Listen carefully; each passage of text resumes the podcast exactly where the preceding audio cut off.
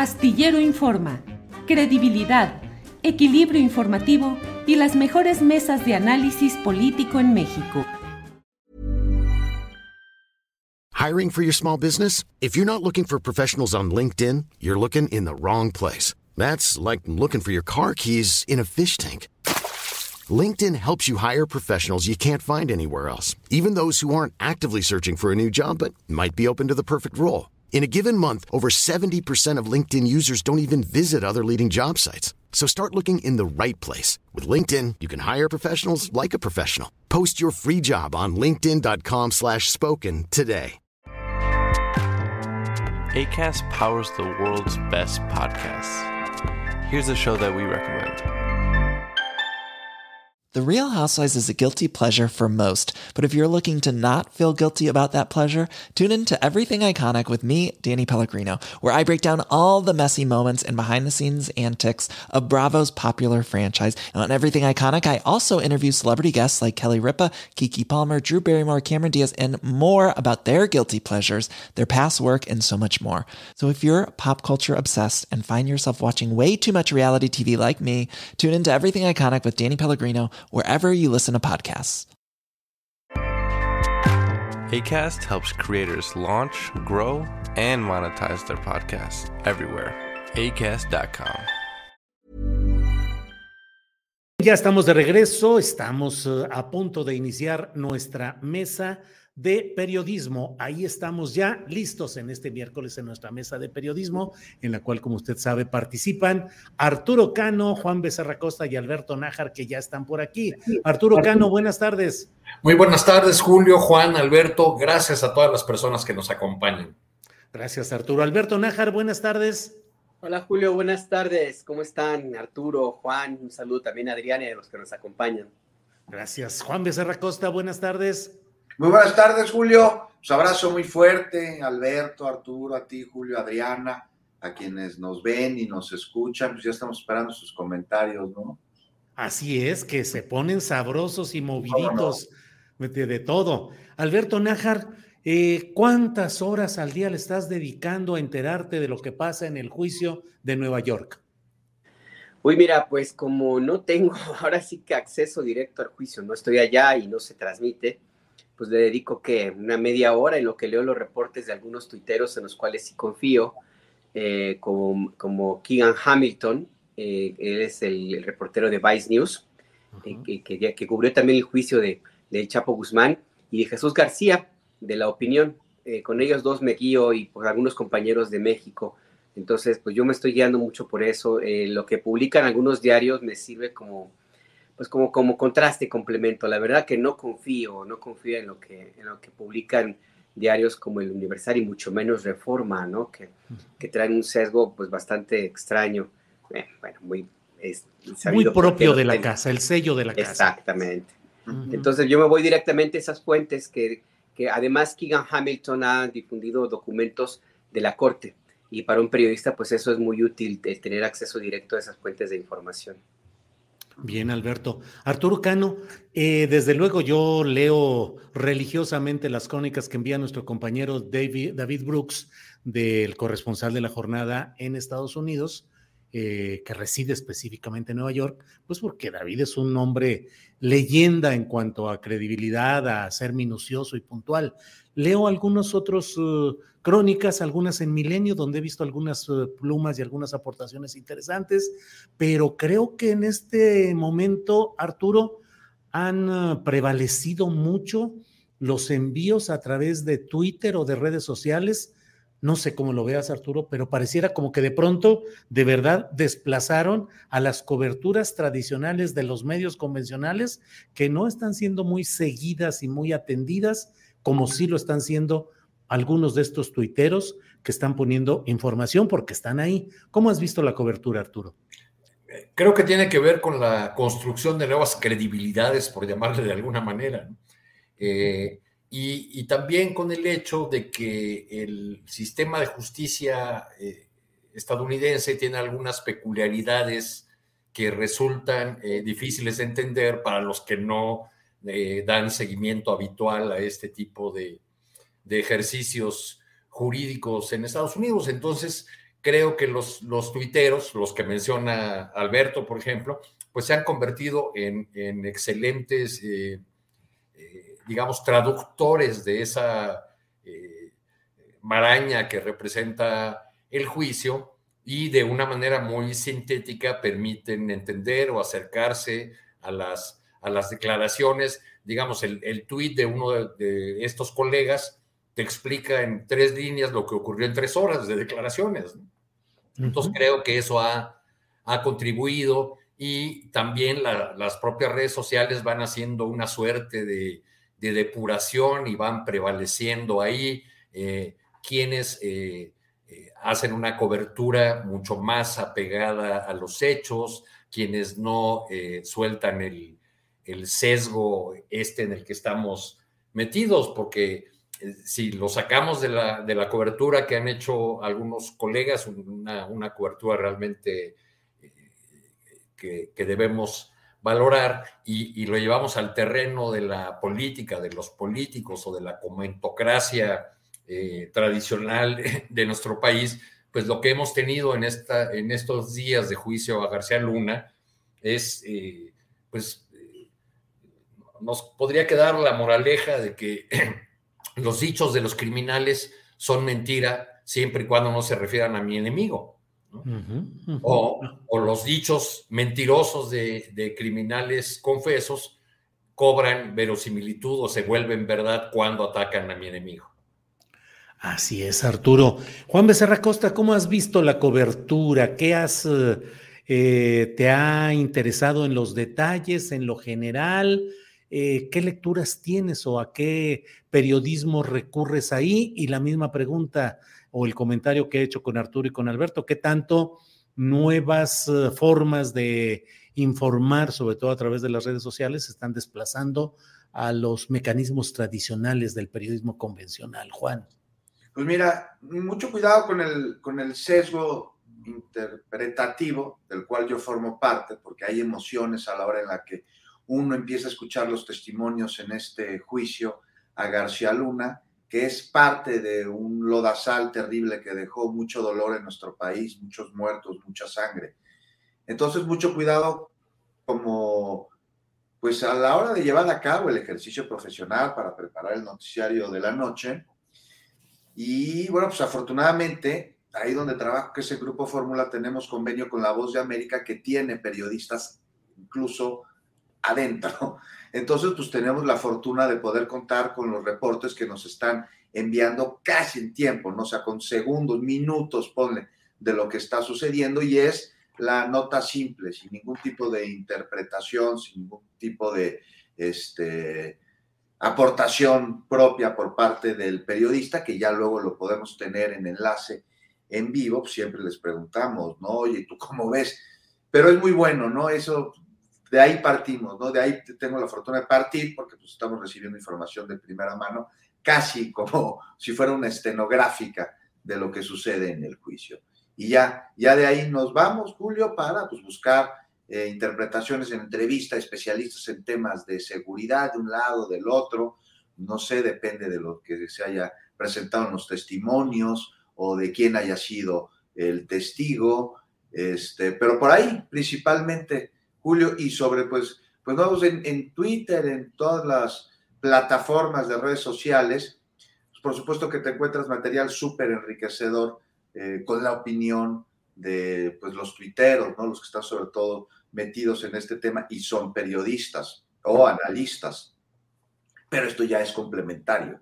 Primero la nota simple y de ahí se parte. Si no se crean confusiones, terribles confusiones e interpretaciones sesgadas, como la que salió ayer, ¿no? De la que ya hablaremos más adelante, entonces muchos creían que eh, Zambada había ahí hablado sobre Andrés Manuel López Obrador como alguien que le había dado dinero, cuando pues no fue así, sino al contrario. Bien, Juan. Precisamente sobre ese tema, Alberto Nájar, hilando lo que acaba de decir Juan Becerra Costa, ¿cómo viste ese episodio eh, que creo que es hasta, puede ser materia de análisis en escuelas de periodismo, de cómo de pronto la pregunta del abogado de Castro al, testigo Zambada, pues pretendió generar una eh, reacción periodística una reacción para uso periodístico que de no haber sido detenida por el propio declarante de manera puntual, hoy sería la nota y hoy estaría tal vez siendo procesado mediáticamente y condenado eh, el presidente López Obrador por lo sucedido en 2006 con ese supuesto soborno a un funcionario del gobierno de aquel tiempo. Pero ¿cómo viste ese enredo, las expresiones en ciertos medios que la dieron por hecha y comentaristas y declarantes que también dijeron como si fuera una verdad absoluta, Alberto? Mira, no cabe duda que el abogado trató de lanzar una bola de humo, distraer la atención del jurado hacia un tema político, quizá con la esperanza de manchar, bueno, de, plantear que en todo caso García Luna pues sería como una especie de, de víctima de un sistema mexicano totalmente corrompido a tal nivel que hasta un presidente que eh, se dice de izquierda y con este respaldo popular, pues ha, llegado a tener esta, este tipo de situaciones.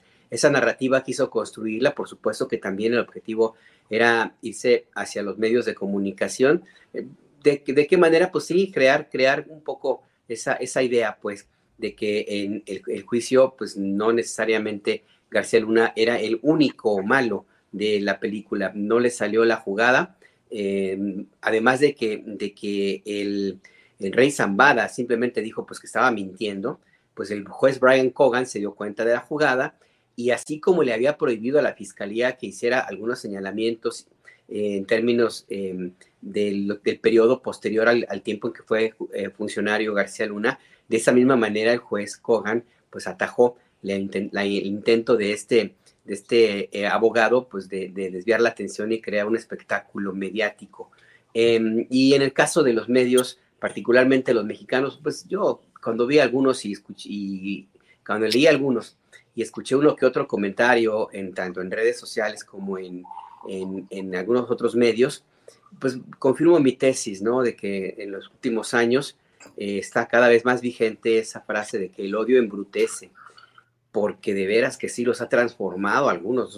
hay una, profunda incapacidad de eh, por lo menos tener algo de recato y de, y de pues ya por lo menos tratar de disfrazarle un poquito, porque es una absoluta mentira y no se pueden decir que los engañaron o que leyeron mal, porque son personajes algunos muy experimentados y saben perfectamente bien cuando, eh, cuando hay una, un comentario de esta naturaleza que se le tiene que dar todo el contexto y matizarlo y cuando se tiene toda la intención de, pues, de generar una narrativa de esta naturaleza, ¿no? También son los mismos que en algún momento crearon esta idea de que eh, hay un pacto del gobierno del presidente López Obrador con el cártel de Sinaloa.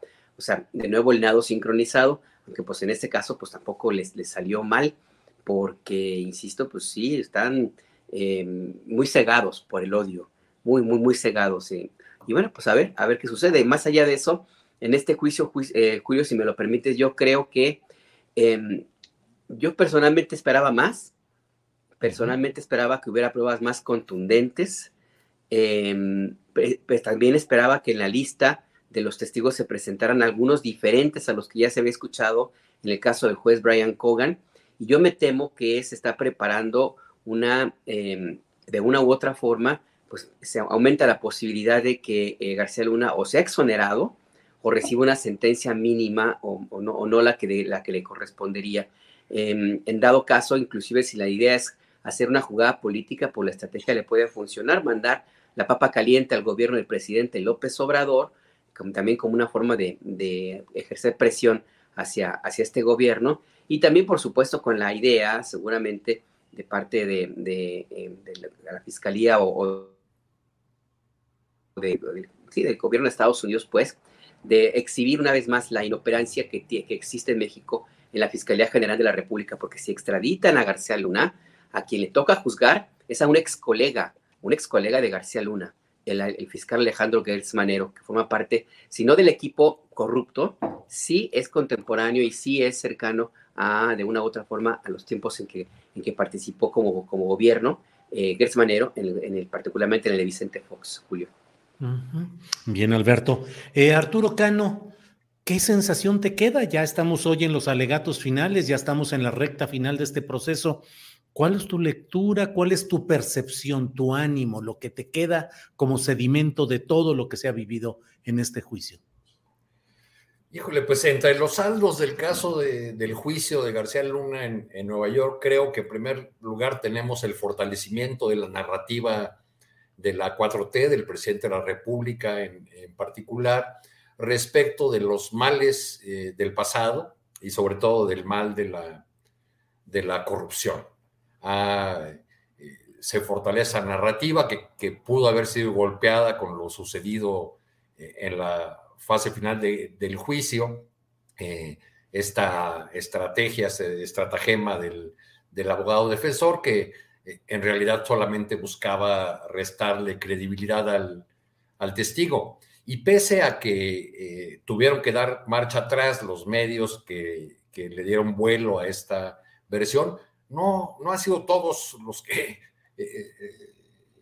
los que deberían quienes han quitado el dedo del renglón. Yo leo todavía en las redes sociales eh, gente que está dando por hecho que eh, fue una declaración en ese sentido. Y eso nos, nos conduce a, lo que intentaron a lo largo de este juicio en varios medios de comunicación y, eh, columnistas muy, muy afamados, mm, la de plantear que se está juzgando no a García Luna, sino al sistema mexicano en su conjunto y la incapacidad mexicana de enfrentar a los grupos delincuenciales o a los, a los cárteles. Eh, otro saldo, me parece, pues es que Felipe Calderón queda en la, en la lona, esta encuesta donde 84% de los ciudadanos plantean eh, que debe ser investigado por, presuntos, eh, presuntas ligas por la delincuencia o por la eh, por el solo hecho de que su mano derecha en temas de seguridad eh, está siendo juzgado en Estados Unidos. Eh, y se pierde la, posibilidad de, que, de que refuercen esa idea de todos son iguales, que me parece que están muy interesados en desarrollar esta, este, esta idea, en fijar esa, esa narrativa del, de todos son iguales y que no les resultó. A, fin de cuentas, a mí la, sensación que me queda es que estamos atrapados desde hace mucho tiempo. Este, digo, si nos queremos eh, ir a la historia, desde aquel famoso ranchote en Chihuahua en la época de, la Madrid, o el Búfalo, que fue el año 94 para Salinas, o la caída del famoso SAR antidrogas Gutiérrez Rebollo con, con Cedillo, eh, y, bueno, le podemos seguir haciendo un recuento que nos lleva hasta Peña Nieto y los gobernadores ejecutados, ajusticiados, eh, sus fiscales eh, totalmente coludidos con, con, la delincuencia, como el uno de los declarantes de ese juicio, Beitia, pues lo, lo, que tenemos es 30 años de, de, una transición inacabada, 30 años en, en que el Estado y las instituciones públicas fueron cediendo terreno y ese terreno fue eh, siendo ocupado por los poderes fácticos formales e informales eh, y muchas esferas de la vida nacional cayeron en manos de los, de los grupos delincuenciales y no hemos podido recuperar eh, el terreno lo, suficiente pese a los logros que, que han que ha habido en este en este sexenio, sobre todo respecto de la reducción de algunos delitos, particularmente del homicidio. Bien, eh, gracias Arturo. Eh, Juan Becerra Costa, ¿este juicio qué aporta para la observación ciudadana de lo que pasa en nuestro país? Hay quienes están desde los flancos de defensa del garcialunismo diciendo en los medios de comunicación, es una derrota para el país, están exhibiendo la podredumbre del país, no del segmento calderonista o garcialunista, sino dicen, es la vergüenza del país. ¿Crees que es una derrota para México la exhibición de la podredumbre en aquel juicio de Brooklyn, Juan? No, de ninguna manera. ¿Cómo lo va a hacer?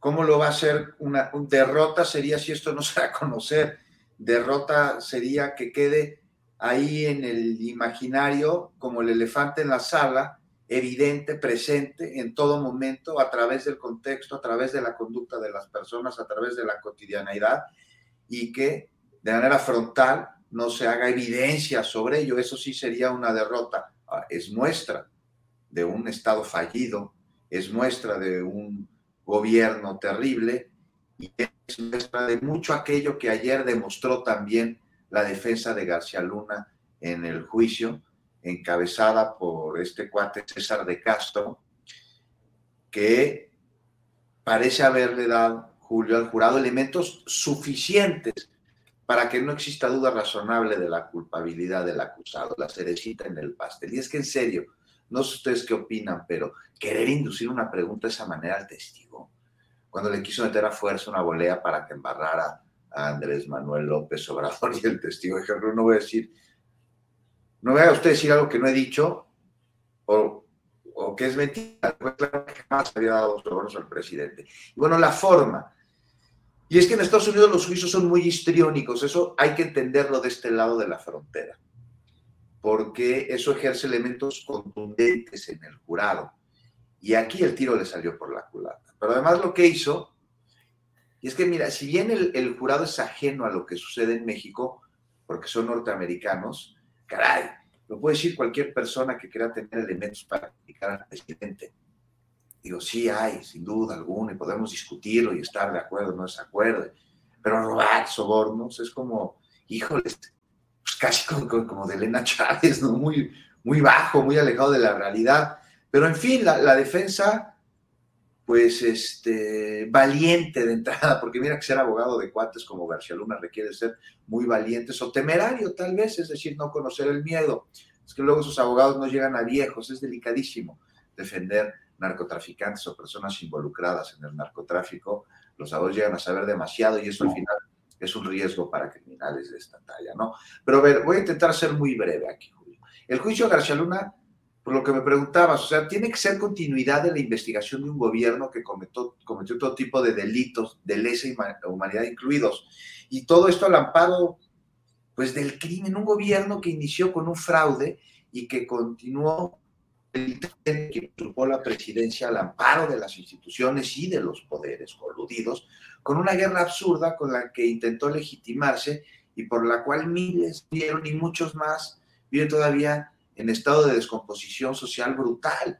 Y este sujeto, como bien lo nombra Alberto, es un cínico sociópata perverso, que como me decía hoy en la mañana un gran amigo al que admiro profundísimamente, además de quererlo entrañablemente, y que rapea además en el noticiario que conduzco por las noches de Fórmula, me decía, tiene la armadura de la religión, además de toda su sociopatía, Felipe Calderón. Y el fallo del jurado, pues no está en manos de la defensa, veremos qué sale de ahí, pero el argumento falaz de que los testigos no presentaron pruebas y que son criminales, nada más no es suficiente. O sea, imposible que grabaran en video, que hicieran recibos de caja por los sobornos. Recordemos que los juicios en Estados Unidos contra la mafia italo-estadounidense tuvieron testigos también a criminales. Ellos son los que participaron, son los que operaron, son los que vieron, son los que saben. Y en esos juicios y con esos testimonios, finalmente varios capos fueron sentenciados. Es muy similar a lo que sucede ahora. Ojalá, y eso sí, coincido con Alberto, que los testimonios pues no queden en eso y que lleven elementos probatorios a través de otras diligencias que abran más investigaciones. Regresando a lo que me preguntaba, si es una derrota que, que salga esto, no tiene que ir, abrir más investigaciones, tiene que ser punta de lanza, bueno, no punta de lanza porque tenemos juicios anteriores como el del Chapo, pero tiene que continuar con investigaciones en contra de esa ola de rateros y corruptos asesinos que nos hundieron a los mexicanos en un charco de sangre y pues, una robadera y todo, Julio, es lo que no se ha hablado en el juicio, todo derivado de un fraude electoral. De ahí viene. Entonces, si no, no es una derrota, al contrario, es un triunfo que se sepa. Gracias, Juan. Eh, Arturo, lo que dice Juan Becerra Acosta, perdón, sí toca el turno, Arturo, ¿verdad? Si es el que sigue ahora. ¿Eh? Toca Alberto, ¿no? Toca Alberto, toca Alberto. Pues no, no brincamos, Alberto, total, ya fuera todo eso como eso. Alberto, em, Lo que dice em, Arturo Cano es algo que con mucha frecuencia no solo trata de ser olvidado, sino incluso reprochado por quienes dicen, ya no vean al pasado, ya eso fue hace mucho tiempo, ¿cuál fraude, cuál espurio? Eso fue otra etapa que no tiene sentido, vean lo actual, vean el presente, no el pasado. Pero lo que dice Juan es cierto, finalmente todo esto es una historia derivada de la ilegitimidad de origen de Felipe Calderón, de su, llegada fraudulenta al poder, de su incapacidad de ejercer adecuadamente el poder e irse por la vía militar con su famosa guerra contra el narcotráfico. ¿Nos excedemos en esos análisis, Alberto, o es justo y necesario, como dirían en ciertas ceremonias religiosas, recordar esos detalles, Alberto? Mira, eh, si no hubiera, eh, hubiera consumado ese fraude, nos hubiéramos ahorrado cientos de miles de víctimas, eh, no solamente mortales, sino también desaparecidos, porque no todos los que se han reportado son los que realmente hay. Nos hubiéramos ahorrado también esa, esa eh, la presencia de personajes como Genaro García Luna, que también es como parte apenas de un, de un sistema pues, podrido que gobernó a, a México en ese entonces.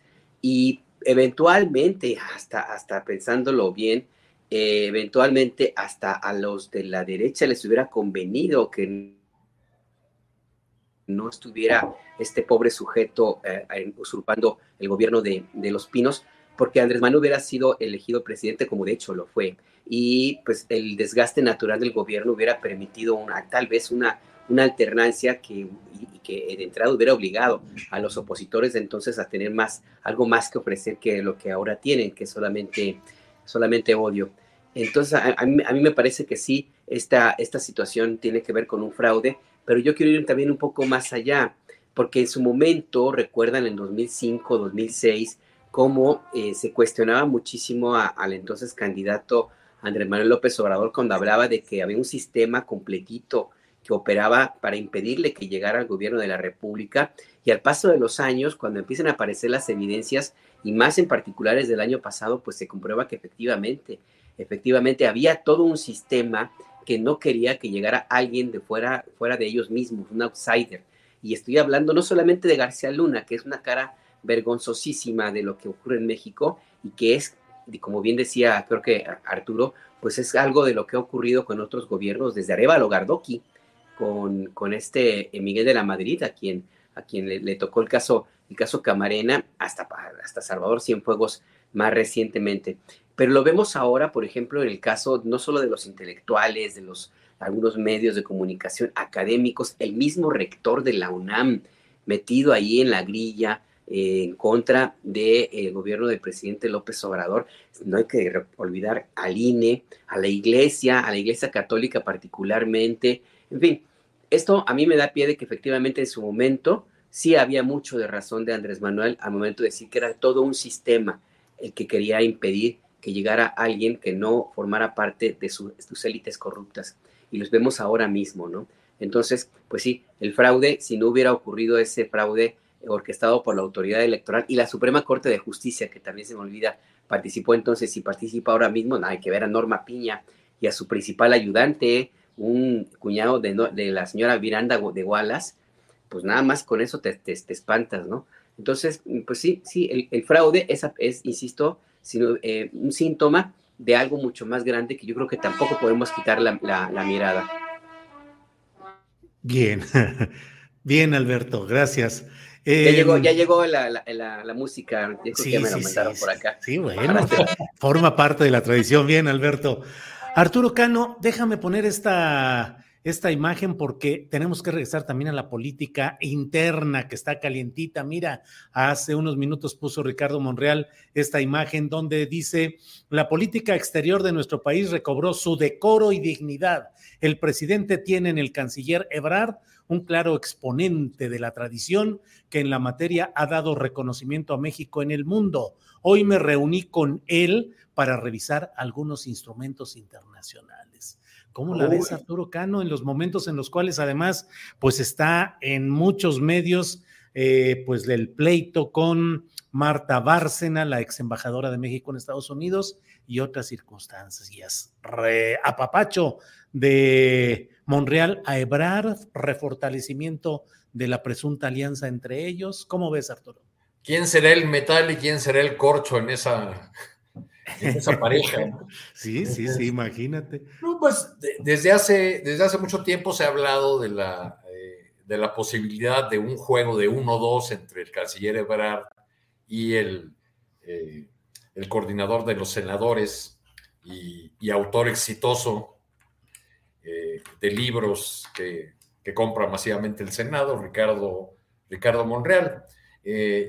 Yo creo que en el marco de este, de este debate, de la respuesta durísima del canciller Ebrard a la ex embajadora Marta Bárcena, este, pues lo, lo que vemos es el, nerviosismo de, las corcholatas que ya ven acercarse el momento de las, de las definiciones, los reacomodos. Este, hay, por supuesto, en, la oposición a la 4T, al presidente López Obrador, muchos felices de que así sea por una eh, trampa lingüística del abogado de García Luna, se haya mencionado el nombre del, del presidente este, en, este, en este juicio, pero no, no son los únicos felices.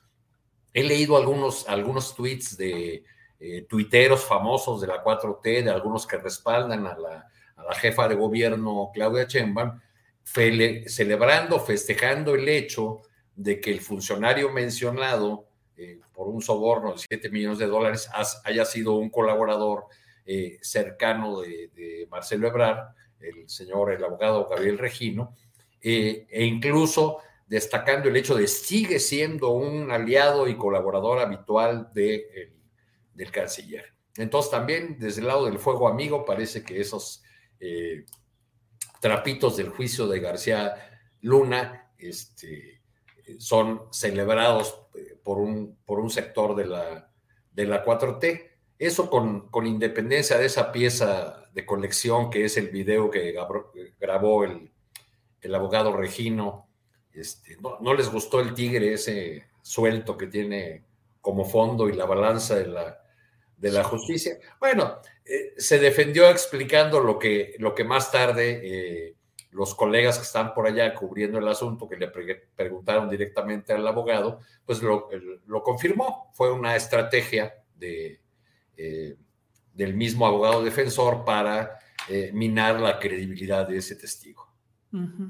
Bien, Arturo. Eh, Juan Becerra Costa, pues ya que estamos en las grillas y las especulaciones, vi el otro día una entrevista que le hiciste a Omar García Harfush, el jefe de la policía capitalina, en la que dice que... ¿eh? Ayer, ¿no? Ayer, sí, sí, en la que dice que... en la que dice que ser jefe de la policía no da para distracciones. Y la verdad es que hay gente que ya lo está promoviendo, sobre todo de segmentos relativamente alejados del núcleo duro, digamos, de la 4T, lo ven como una opción, pues por un lado, de mano dura, de prestancia física y personal, del policía que puede salvar a la Ciudad de México, relaciones personales, incluso de noviazgo con personajes importantes de la televisión privada. Es decir, pareciera que ahí está una carta que, sin embargo, en ciertos segmentos del obradorismo duro no es bien vista. ¿Qué opinas, Juan? I'm Sandra, and I'm just the professional your small business was looking for. But you didn't hire me because you didn't use LinkedIn jobs. LinkedIn has professionals you can't find anywhere else, including those who aren't actively looking for a new job, but might be open to the perfect role, like me. In a given month, over 70% of LinkedIn users don't visit other leading job sites. So if you're not looking on LinkedIn, you'll miss out on great candidates like Sandra. Start hiring professionals like a professional. Post your free job on linkedin.com/spoken today. Nada une a la familia que los deliciosos huevos de Eggland's Best. Nos encanta su sabor, siempre delicioso y fresco de granja, además de la mejor nutrición como 6 veces más vitamina D, 10 veces más vitamina E y 25% menos de grasa saturada que los huevos regulares. Para nosotros son huevos cocinados de la forma que más nos guste, siempre y cuando sean los mejores. Eggland's Best. Mejor sabor, mejor nutrición, mejores huevos. Visita egglandsbest.com para más información. No, bueno, que tiene una enorme popularidad, el secretario de Seguridad, García Harfus, de la Ciudad de México, pues claro que la tiene y me parece que merecida, ¿no? O sea, ha dado resultados. Eh, la Ciudad de México, pues ha disminuido no solo el índice de, de, delitos, sino de percepción de inseguridad, algo que es muy complicado. Y en fin, ¿no? los resultados ahí están, no lo voy a conocer yo, no soy vocero de la Secretaría, pero en cuanto a lo que mencionas, ¿no? De que no dijo, digo, dijo el secretario más bien que eh, no se debe distraer en su función como jefe de la policía y que es un encargo que no permite otro tipo de, distracción. Me parece que incluso abona, abona a que suba subiendo en la popularidad porque lo aleja de la percepción que tenemos sobre funcionarios o políticos de que están en el encargo como pues algún tipo de plataforma para ocupar una posición de mayor poder. Y cuando vemos a un funcionario, que además con un encargo tan importante que es la seguridad de la Ciudad de México, decir, no, o sea, yo estoy concentrado en esto y a mí no me metan en sus grillas políticas o en sus intenciones o en sus grupos o en sus operaciones, porque para mí esto es lo, lo único, no lo principal, porque si no lo principal es lo más importante. García Garfú está diciendo esto es lo único, punto, o sea, no hay otra cosa. Todavía le pregunté, le insistí, le dije, bueno, eso ahorita, secretario, no, no, ahorita no, ahorita está descartado, pero y en unos meses, que las cosas cambian y, el proceso se acerca. No, no, no. Ya no sé qué vaya a suceder, honestamente. Eh, en efecto, está, tiene mucho, mucho apoyo por parte de un sector dentro de la 4T. No sé eh, por parte de qué sector, me decías ahí que no, no lo quieren tanto, no estoy tan cerca yo, pero eso no me parece tan importante, sino me parece importante a nivel ciudadano, a nivel van, a nivel en la calle, o sea, termómetro real, lo demás no, no, no es cierto, son apariencias. Yo sé que muchas veces es más importante de lo que es lo que lo que parece para muchas personas, no es la realidad. Y en la calle sí hay mucha confianza hacia García Harfus, pero no solo en el metro o en la zona oriente o en la que, sino en la zona FIFI, en la zona poniente. O sea, tú vas a cualquier lugar donde hay detractores de la 4T ya sea por interés personal o porque se están dejando llevar por una marea infodémica, por lo que quieras. Lo hemos platicado aquí muchas veces. Saques el nombre de Omar García Harfuch. Ah, no, ese sí. Ya sabes, el señor Fifi, con su acento San Ángel, no, ese sí es muy bueno, ha dado muy buenos resultados, hijo. Así me dicen unos conocidos Fifis que tengo por allá. Y eso es impresionante y habría que analizarse. Y mientras tanto, pues la Secretaría de Seguridad Capitalina, pues está dando está dando resultados. Y Omar García Harfuch, lo decían el otro día, es como el superhéroe dentro de los secretarios de la jefa de gobierno, de la doctora Claudia Sheinbaum. Lo comparaban ahí con Batman. Entonces ya veremos, ya veremos qué sucede, Julio, pero lo dijo ayer en el noticiario, no me distraigo. Y no es que sea lo más importante, esto es lo único. A lo, mejor, a lo mejor, Juan, el sector de, de la 4T que que duda de la posibilidad de una candidatura de Omar García es el que recuerda que ya hicieron candidato y luego jefe de gobierno a un policía. sí, pero me parece que es muy distinto porque, dabas, déjame hacer una reflexión. O sea, de nadie es secreto que Miguel Ángel Mancera capitalizó el trabajo que hizo Marcelo Ebra en la Ciudad de México. Él lo capitalizó. Y García Jarfú llega en un escenario totalmente distinto, volteado, la tortilla es otra. Llega en una ciudad en la que decían que no había grupos de la delincuencia organizada, cuando ya se habían infiltrado en todos lados. No es lo mismo. Pero eso es mi opinión. ¿eh? Alberto, ¿cómo ves estos planteamientos? Mano dura, policía, superpolicía, Batman al rescate de la Ciudad de México, por un lado, un personaje como García Harfuch con expedientes como es natural en una historia policíaca como la de él, de relaciones con la estructura de García Luna, con el, paso por Ayotzinapa, que aunque no haya estado en la noche precisa de lo sucedido en Iguala, em, pues él estuvo ahí como comisionado de la Policía Federal y otros temas por el estilo. Y luego eh, la propia Lili Telles dice que ella de llegar, porque ya está emitiendo sus primeros compromisos para cuando ocupe la presidencia de la República y en su primer día de gobierno va a ser una cosa y otra y otra, pero ha dicho que ella, su gobierno sería de mano dura. Estamos entrando, Alberto, a una etapa en la que nos fascina la idea de la mano dura a ver si resuelve los problemas, sobre todo de seguridad. Mira, en el caso de, eh, García Harfush, eh, me demuestra que muchos capitalinos no aprendieron la lección de llevar al poder a alguien que también se consideraba el, pues sí, el Batman, para no ponerle otro adjetivo, que era Miguel Ángel Mancera. Ustedes recuerdan aquella, aquel secuestro que hubo, esa toma de rehenes que hubo en el oriente de Ciudad de México y que eh, llegó el, entonces procurador, procurador, perdón, Mancera a tratar de negociar con con, el secuestrador, se puso un chaleco antibalas y, entró y finalmente consiguió que, saliera eh, el secuestrador con algunas víctimas, lo atraparon después, pero todo se transmitió en cadena nacional en los tiempos de programas ahí, programas basura como Duro y Directo y todos esos, ¿no? Que, y también los de los de TV Azteca. Eh, entonces, ¿qué fue lo que ocurrió? Pues que Miguel Ángel Mancera ganó la elección con el número de votos más alto en la historia de Ciudad de México, más de 60% de, del respaldo obtuvo y pues se convirtió en lo que ya vemos, vemos ahora mismo, una tremenda desilusión.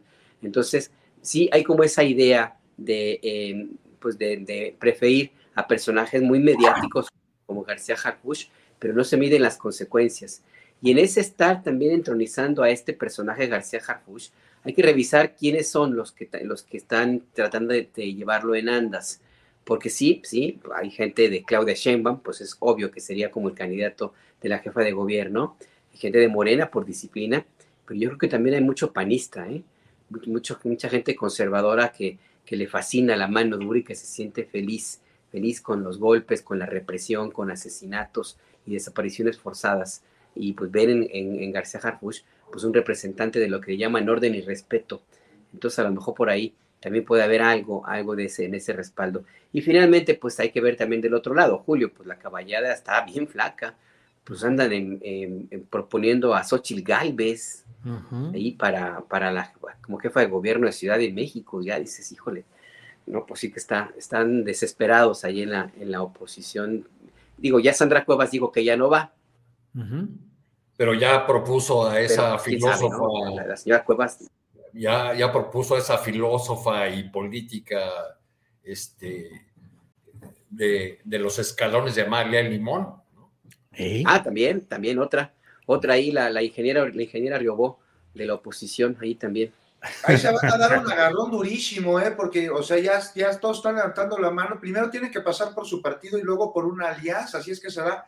También, por ejemplo, la diputada perista Cintia López Castro pues, ya está en campaña prácticamente, ya también levantó la manita, ya dijo que ella, Kenia López Rabadán, ya dijo yo también voy.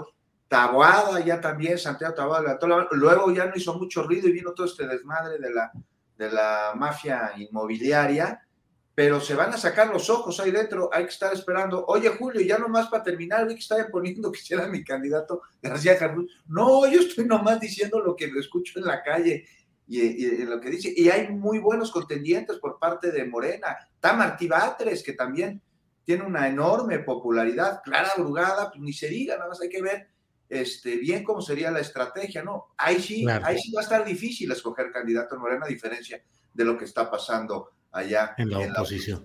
Pues, bien, Juan. Arturo, pues está ahí el escenario de Morena, parece poblado de potenciales estrellas electorales.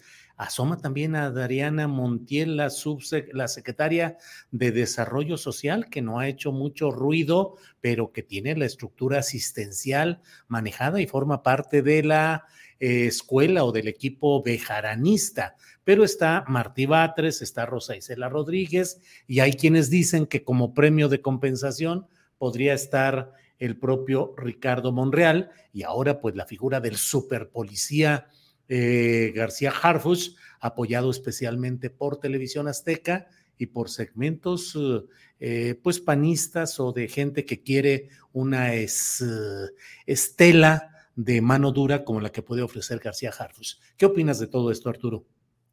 Pues es una, eh, una lista eh, robusta, la de, la de Morena, que contrasta con la, ausencia de, figuras eh, igualmente fuertes en el, en el, lado de la oposición, pero Morena no, no va en la Ciudad de México a un día de campo.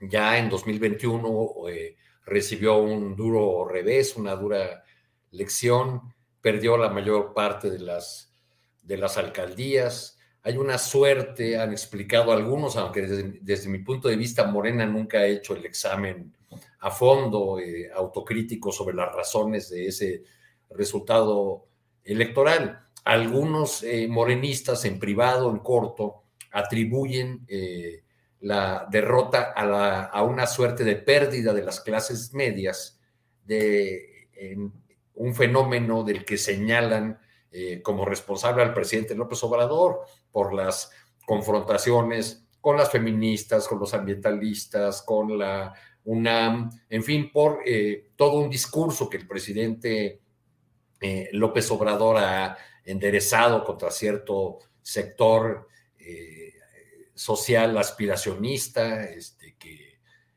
que, como él dice en, las mañaneras, solamente está pensando en el poder del dinero y su mentalidad, en fin, todo este, todo este discurso. Entonces atribuyen a, eso la, eh, la derrota de 2021. Yo creo que también habría que, considerar que el electorado de la, de la Ciudad de, México es un electorado muy politizado y que entiende bien la, la posibilidad de eh, castigar a los, a los gobernantes y quizá eso habría que, sumarle un dato que leí recientemente eh, en un artículo que hace un recuento de los últimos procesos electorales en América Latina, donde eh, plantean que en 75% de las elecciones que han ocurrido en los últimos años en América Latina ha resultado derrotado el partido que estaba en el poder, sin importar que fuera de derecha o de, o de izquierda, lo que lleva, eh, nos lleva o nos habla también de, eh, pues de un hartazgo de la población con la clase política en general. Eh, aquí en la, en la ciudad se dio además el, fenómeno de la unidad de la, de la, oposición, que fue como un solo bloque para enfrentar a Morena, cosa que veremos otra vez y, y, por eso tendrá dificultades Morena para ganar aquí en la, en la ciudad. Los, los este, dirigentes eh, y, funcionarios públicos con los que he tenido oportunidad de hablar, pues sí consideran o sí hablan de, una contienda muy, muy dura, muy difícil, este, y están empeñados como la jefa de gobierno, que ahora justo en estos días anda en gira otra vez por, la, por las alcaldías de la ciudad, este, informando sobre sus eh, acciones de gobierno, dando explicaciones sobre el tema del metro y el, y el financiamiento, hablando de programas sociales. Este, en, algunos, en algunos lugares ha tenido incluso a, su lado a los alcaldes eh, opositores, al menos en el caso de Azcapotzalco así fue. Fue interesante esa, esa imagen que aparece eh, o toma el micrófono Margarita Saldaña, que es eh, militante, una antigua militante del PAN, comienza a hablar y la empiezan a buchear. Y entonces, muy a lo López Obrador, Claudia Sheinbaum eh, dice, hay respeto, no hay respeto. Le quita el micrófono prácticamente a, Margarita Saldaña y cuando pregunta si hay respeto o no hay respeto, una parte del público responde, no. Y entonces ella de manera muy firme dice, pues sí, tiene que haber respeto porque yo respeto a Margarita Saldaña. San se acabó la chifla y pues le, le da eh, oportunidad a Margarita Saldaña de decir que eh, con la colaboración, a pesar de las diferencias, se pueden inaugurar obras en beneficio de los habitantes de esa alcaldía en particular. Estuvo también en la, en la alcaldía de Benito Juárez, pero aquí por obvias razones no, no estuvo con ningún, eh, con el alcalde Tahuada ni con ninguna figura del PAN. Bien, Arturo. Eh, Juan Becerra Costa, ¿cómo ves eh, el tema? Ya, ya estamos en la parte final del programa, son las 2 de la tarde con 46 minutos. Alcanzamos a darle una repasadita al plan B electoral. ¿Cómo ves los tiempos, las reacciones, las perspectivas? Todo hace suponer que se va a aprobar en el Senado sin mayor complicación, pero vienen las reacciones ante el Poder Judicial, la marcha del 26 ¿Cómo ves todo este panorama, Juan? Micrófono. Micrófono. Juan, micrófono. Micrófono. Juan, escúchanos, Juan Becerra Costa. Juan. Que se trabó, se trabó mi. Ah, se trabó. Yo estaba listo para traducirte en lenguaje de señas, igual que Alberto y Arturo, ya estábamos puestos, ¿eh? Adelante, Juan. Es que luego dice, se desconectó. Digo, voy a ser súper breve para ver si da tiempo luego de hablar rápidamente de esta iniciativa para los insultos, para castigar los insultos, porque trae jiribilla política. o si quieres entrarle a esa y... y luego ves si, Adelante. me llamó la atención algo que acabo de ver, ¿no? Porque me suena como foto amigo. O sea, y nada más hay que ver quién promueve esta iniciativa de multar a quien insulte al presidente, que se va a vetar. Se trata de Beneley Hernández, diputada zacatecana ahí va apareciendo el peine. Ella colaboró con Ricardo Morgal en la alcaldía Cuauhtémoc, opera para él. Y suena el nombre de Beneley, ¿no? Lo recordarán porque hace ya un ratito, en 2015, cuando era la directora de Desarrollo Social de la alcaldía Cuauhtémoc, en épocas de Monreal, ella fue detenida en el aeropuerto de Tapachula. Se iba a subir a un avión, no a cualquier avión, se trataba de un avión privado, y traía con ella un millón de pesos le preguntaron que de dónde era, cuál era su origen, no, pudo acreditarlo, entonces fue detenida. Y luego pues, se movieron ahí fichas, al mero estilo priista de ese que se cuela en movimientos y causas, dándoles luego en la torre, ¿no? Y ya iba a decir otra palabra, pero mejor no porque no quiero que nos desmoneticen. Pero bueno, de lo siguiente que se supo de esta mujer es que era candidata de Morena a una diputación federal y aquí el tema me parece que está en eso, ¿no? En la operación golpista desde dentro que se está llevando a cabo y que autotorpedea con iniciativas como la que nos tiene aquí platicando, que tanto ruido generan en sectores de la población y que hace efervecer a los fanáticos de ambos lados en luchas y en enfrentamientos ideológicos que tanto favorecen a las mentes fascistas. Entonces lanzan esta ocurrencia, que no es otra cosa, ya sabes, la derecha se indigna ante un atentado a la libertad de expresión y gritan dictadura y los ultras yendo en contra de principios de izquierda aplauden nada más porque no se puede insultar al presidente, al cual pues, se adora, sin entender que esta iniciativa es de goma y justo para atacar al movimiento y caen redonditos. Entonces, pues como lo hemos dicho aquí hasta el cansancio, la posición que conocemos está con caballada flaca y carente de proyecto, por lo que la verdadera oposición está dentro del movimiento buscando cómo hacerse del poder para regresar a lo de antes y sin esa intención necesariamente. O sea, tienen la intención de servirse el poder para servirse ellos mismos. Y tiempos de definición, la prudencia y la causa de paso a los fanatismos y endogamias tribales. Pero así está la cosa con esta iniciativa que es claramente un arma para debilitar, para quebrar desgaste, Julio. Es lo que a mí me parece, por lo menos. Bien, Juan, pues sí, que luego fue aprobada en la propia Comisión de Gobernación de la Cámara de Diputados, aprobado el dictamen, es decir, no solamente la propuesta de esta peculiar diputada que en su momento fue señalada como parte de movimientos monrealistas para eh, dinero en efectivo para campañas o actividades políticas, pero bueno, pues ahí está el tema. Alberto Nájar, eh, sobre este tema o el que tú quieras abordar ya en esta parte final de nuestro programa. Mira, yo creo que el, tema, yo coincido con Juan en el sentido de que esta iniciativa de ley, pues la verdad que yo trataron de quedar bien o, o ponerle un cuatro al presidente, pero pues el presidente tiene un colmillo, mira, les dio tres vueltas y dijo, la voy a vetar, lo cual implica eh, el anuncio que no va ni siquiera a ser sometida a la consideración del Pleno. Yo creo que se va a quedar congelada esa, iniciativa. Y sobre el plan B, pues yo también creo que esta, esta iniciativa no va finalmente a, ver eh, mucho la luz, va a irse hacia la Corte y en la Corte con Norma Piña ahí eh, como presidenta, pues hay muchas posibilidades de que, de que eh, le den cuello ahora sí que a esta iniciativa y que las cosas vuelvan a su, a su eh, oposición original. Lo que sí es que ha permitido dar un espacio, un espacio de maniobra para que se designen consejeros del Instituto Nacional Electoral, pues por lo menos más cercanos o no tan enemigos, un poco más imparciales al movimiento político que gobierna el país. Eh, la convocatoria se publica mañana, el 23 se cierra la inscripción de los candidatas o candidatos y si no hay eh, consenso de la mayoría calificada hasta el 10 de marzo, pues se va a recurrir al, democrático método, método de la tómbola, Julio, para elegir a la consejera o consejero presidente del INE y eso se consiguió porque la, opinión pública se distrajo en, en otro tipo de, situaciones como el, como el plan B, que yo insisto, la Corte no, lo, no creo que lo deje pasar porque sí tiene algunas cuestiones ahí medio, medio extrañas. Y si me permites un postrecito rapidísimo, Julio, perdón que abuse.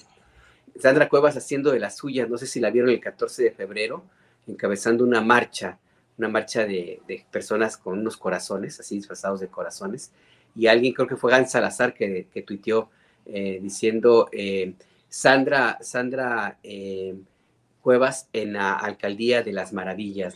Sandra Cuevas, la, reina de corazones en la Alcaldía de las Maravillas. La verdad es que sí fue muy que ese comentario. Ándale, ándale. Bien. Alberto Arturo Cano, postrecito, lo que quieras agregar en esta parte final del programa. Sobre esta polémica del canciller Ebrard con la ex embajadora Marta Bárcena, a la que entrevistaste hace, hace algún momento, me llamó a mí la atención en, en la exposición que hizo el canciller en, Palacio Nacional en la mañanera, eh, que una de las explicaciones o las razones eh, que él daba para, eh, para lo que considera ataques este, obsesivos de la ex embajadora, este, pues es que ya todo está metido en las campañas en Estados Unidos y, e hizo esta afirmación, dijo, la campaña republicana se basa en una eh, posición anti-inmigrantes. Puede ser que la, que la campaña de los republicanos sí tenga ese, ese sesgo y, los demócratas este, suelen tener otro discurso, aunque la realidad, y eso lo hemos dicho aquí varias, varias veces, es que no necesariamente a los migrantes mexicanos o de otras nacionalidades les va mejor con gobiernos demócratas.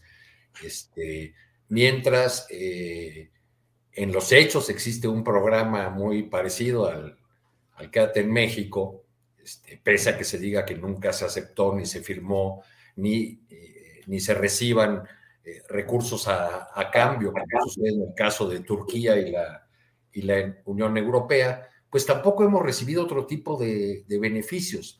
Eh, porque en 2021 fueron deportados por Estados Unidos 160.600 mexicanos y en 2022 esa cifra subió a 258.000, ¿no? 60% más deportados de un año a otro, mexicanos.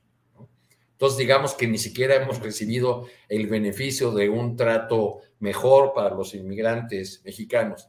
Pero ya que estoy haciendo este recuento y aburriéndolos con los números, voy a decir que estos números escandalosos, incluyendo los 258 mil deportados mexicanos en 2022, no le han llegado todavía al récord que, eh, que, sigue teniendo el expresidente, eh, que muchos consideraban buena ondita, Barack Obama, quien en 2013 deportó a 332 mil mexicanos. El deportador en, en jefe le decían las organizaciones de migrantes. Bien, vaya, pues vaya que están así las cosas. Juan Becerra Costa, pues eh, muchas gracias por todo esto. Eh, ¿Qué esperar en el fin de semana? ¿Qué esperar para eh, antes de que nos veamos el próximo miércoles? ¿Qué ves en el horizonte que sea interesante como para mantenerle, mantenerlo en la mira? Hay algo bien interesante y queda re bien de dulcecito, Julio. Fíjate que en el Zócalo Capitalino hasta el próximo domingo pusieron unos corazones muy distintos a los de Sandra Cuevas en la alcaldía Cuauhtémoc. Son unas figuras como de arte callejero tridimensionales.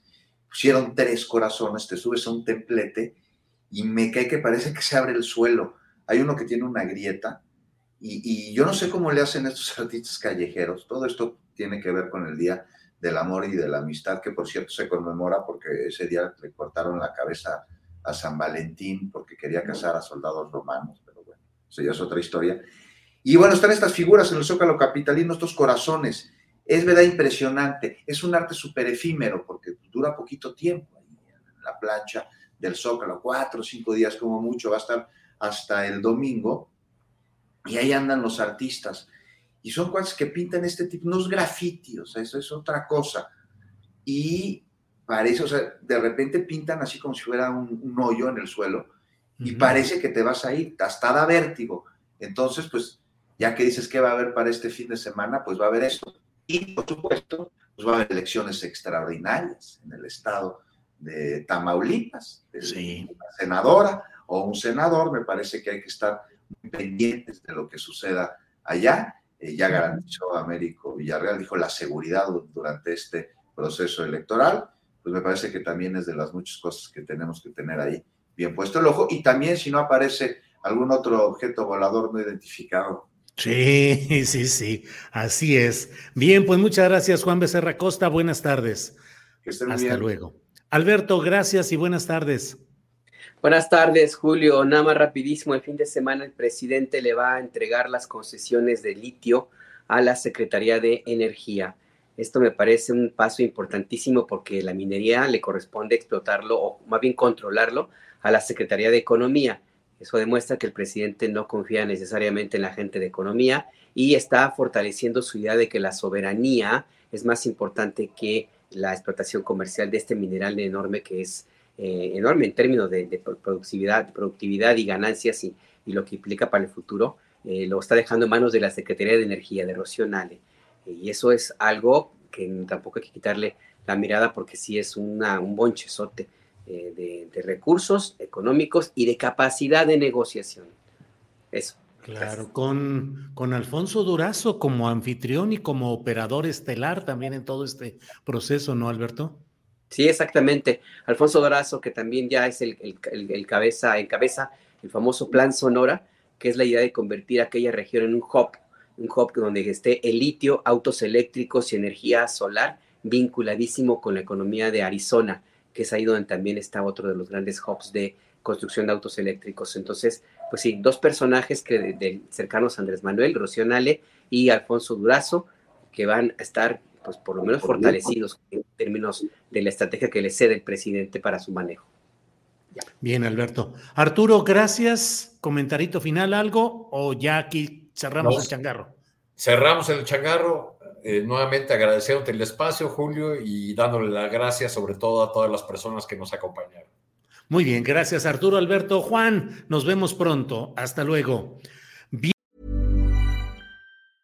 Nada une más a la familia que los deliciosos huevos de Eggland's Best. Nos encanta su sabor, siempre delicioso y fresco de granja, además de la mejor nutrición, como 6 veces más vitamina D, 10 veces más vitamina E y 25% menos de grasa saturada que los huevos regulares. Con Eggland's Best puedes estar segura de que estás obteniendo lo mejor. Eggland's Best. Mejor sabor, mejor nutrición. Mejores huevos. Visita egglandsbest.com para más información. ACAST powers the world's best podcasts. Here's a show that we recommend. The Real Housewives is a guilty pleasure for most, but if you're looking to not feel guilty about that pleasure, tune in to Everything Iconic with me, Danny Pellegrino, where I break down all the messy moments and behind the scenes antics of Bravo's popular franchise. And on Everything Iconic, I also interview celebrity guests like Kelly Ripa, Kiki Palmer, Drew Barrymore, Cameron Diaz, and more about their guilty pleasures, their past work, and so much more. So if you're pop culture obsessed and find yourself watching way too much reality TV like me, tune in to Everything Iconic with Danny Pellegrino wherever you listen to podcasts. ACAST helps creators launch, grow, and monetize their podcasts everywhere. ACAST.com. Para que te enteres del próximo noticiero, suscríbete y dale follow en Apple, Spotify, Amazon Music, Google o donde sea que escuches podcast te invitamos a visitar nuestra página julioastillero.com.